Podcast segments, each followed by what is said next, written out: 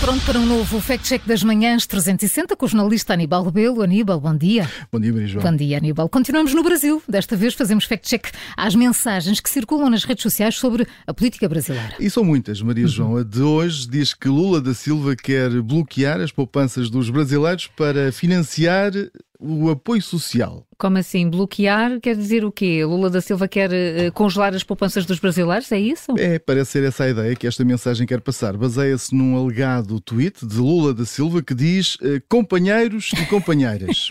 É isto Só falta uh, Nós vamos manter o auxílio brasileiro, mas para isso precisamos da sua contribuição. Meus amigos, durante apenas seis meses de 2023, precisamos bloquear as poupanças dos brasileiros.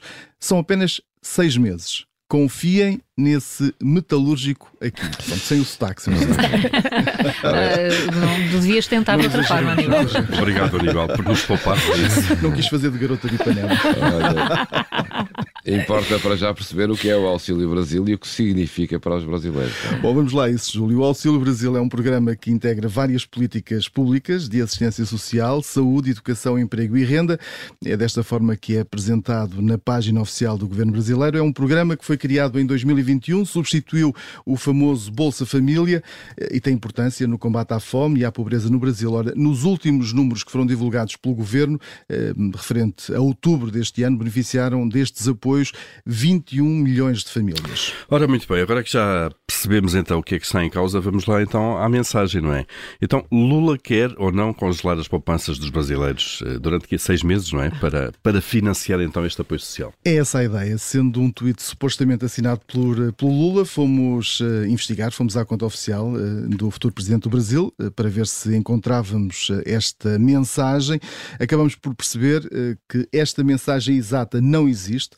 Além disso, nenhum dos tweets publicados na data que foi indicada, que está indicada aqui nesta na imagem, que, desta mensagem que foi dia 13 de outubro, refere qualquer programa de apoio social.